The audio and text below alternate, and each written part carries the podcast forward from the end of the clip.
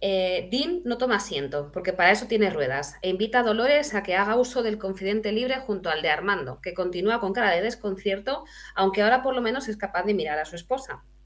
¿Está todo bien, doctora? pregunta Dolores con voz temblorosa. La doctora de la orden lee de una atacada los informes procesados por Dean que aparecen en la pantalla virtual. Para su edad, sí. No podemos pedir mucho más. Dean, por favor, extiéndele una receta de estimulador ovárico, vitaminas y probióticos vaginales. Ascensión ahora se dirige a Dolores. Dígame, como curiosidad, ¿por qué ha tardado tanto en tomar la decisión de tener hijos? En su cuestionario pone que nunca ha tenido abortos y eso conlleva un lastre.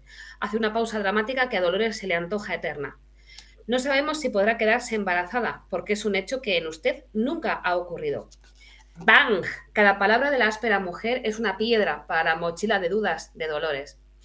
Bueno, conocí a Armando tarde, ya se sabe, y antes titubea por los nervios, parece un examen. El trabajo, la economía, la ley de la reforma educacional, hasta los 30 años no acabé el tercer máster, que era obligatorio, como ya sabe.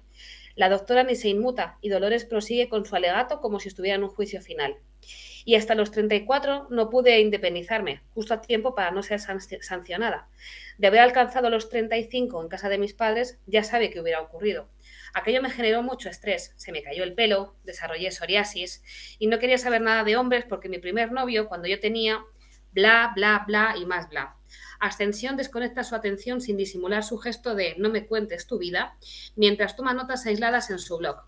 Justificarse es de mediocres, se recuerda. En resumidas cuentas, es otra más que no ha llevado a cabo un plan de vida protocolizado, no como ella, claro.